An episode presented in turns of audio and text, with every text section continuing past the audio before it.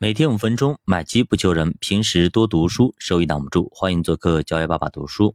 上节我们聊到了这个富尔德去找到巴菲特，让巴菲特来救一救自己。结果呢，巴菲特去看了一下，发现，哎，不看不知道，一看吓一跳啊！这家公司确实有很多很多的问号啊。雷曼的问题不是一点半点的事情。于是呢，巴菲特就退出不救啊，不管。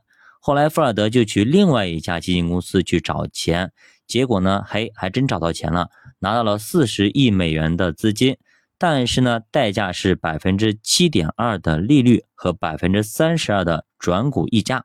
这个价格呢，确实比巴菲特的价格要低，但是呢，却没有办法像巴菲特那样激发市场的信心，因为巴菲特如果买了，肯定会激发市场的买入的信号。但是这个另外一家基金确实啊没有那么大的号召力。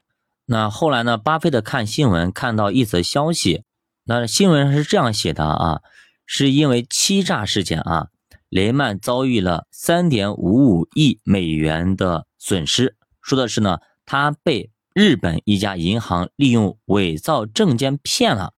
而这些信息，福尔德当时从来就没跟巴菲特提一个字儿，所以呢。这也让巴菲特坚定了立场，我绝对不能够相信这种人啊。那么雷曼危机后来怎么样了呢？是什么把他推向深渊的呢？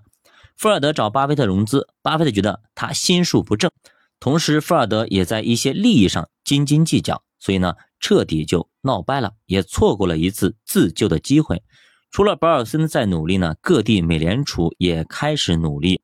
下一任财长呢，当时的纽约联储主席盖特纳。就在三月十五号的某个周末啊，给贝尔斯登提供了两百九十亿美元的担保，并最终劝说摩根大通总裁戴蒙承担下贝尔斯登所有的债务，成功的躲开了金融危机的第一枪。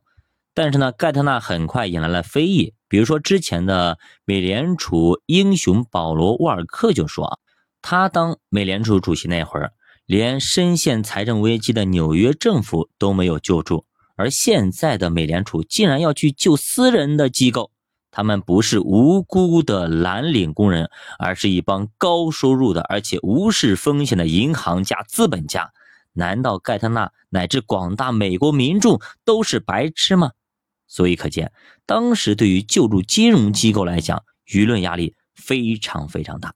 但凡有一点点私心，肯定也就退缩了。简单介绍一下盖特纳啊。他也是一位传奇人物啊，霍普金斯大学毕业，早期呢为基辛格工作，然后经过了基辛格介绍，进入财政部，展现了他那个外交的才华，并委以重任，负责拯救亚洲金融危机，比如说提供建议给韩国援助。再后来呢，又进入了这个国际货币基金组织工作，然后呢被前雷曼总裁、黑石创始人彼得森举荐，成为了纽约联储主席。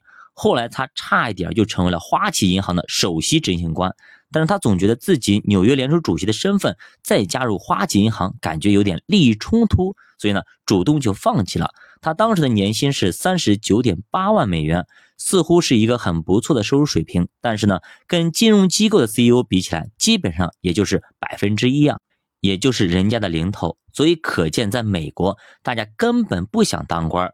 那么，放弃动辄几千万的年薪过来去当个官的人，基本上也不会产生什么腐败，因为他们要是真的在乎钱，也就不会从金融机构跳出来了。所以，有人曾经说过，让富人当官，这可能是杜绝腐败的唯一办法。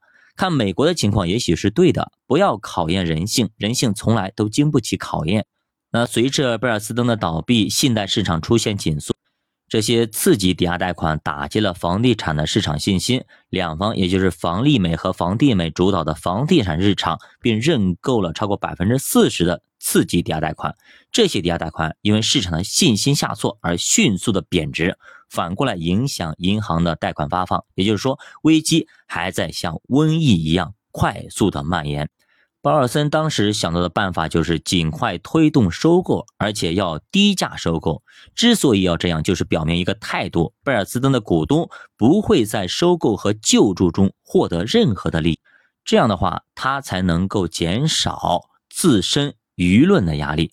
这也许是一个两全其美的办法。因为美国的政治体制问题，所以并不是保尔森可以一手遮天的，他需要上听证会，而且在听证会上，民主党议员们就明确提出质疑啊，这是防止金融市场系统性崩溃采取的合理救助，还是像某些人说的那样，放着房贷苦苦挣扎的民众不去管？而用纳税人的三百亿美元去救助一家华尔街的公司，说白了，一帮一边呢是一群老百姓啊，苦苦挨饿吃不起饭的老百姓，你这些人你不去管，你去救那些土财主、大地主吃的盆满钵满的大地主，你想想看，舆论能不大吗？那么下面到底救还是没救呢？我们下节继续接着讲，教爸读书陪你一起慢慢变富，我们下节再见。